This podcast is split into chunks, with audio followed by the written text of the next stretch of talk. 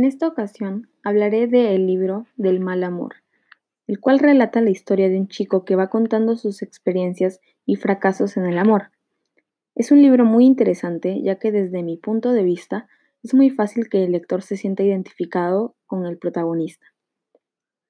Yo creo que todos alguna vez hemos pasado por alguna de estas situaciones en la que uno no sabe ni qué hacer y simplemente quiere acercarse a la persona que le gusta, pero a veces no se da cuenta de que lo que está haciendo no es la mejor forma de lograr su cometido.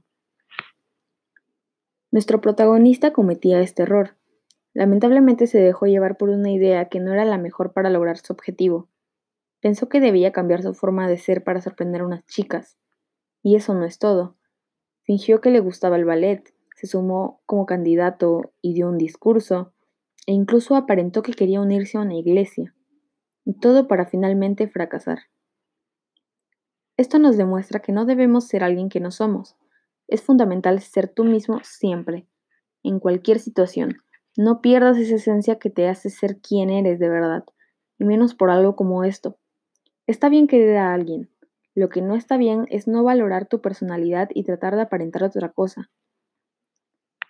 Sé quién has sido desde el principio, y si esa persona no te ve como tú a ella, solo trata de olvidar, y con el tiempo, poco a poco, irás sanando ese dolor. Todo consiste en aceptar y superar.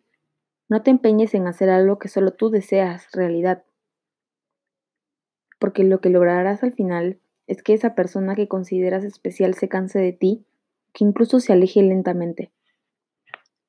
Dejando un poco de lado ese tema, tengo que resaltar el hecho de que nuestro protagonista tomó la decisión correcta al dejar a ir a Alicia, una de las chicas de la que se enamoró.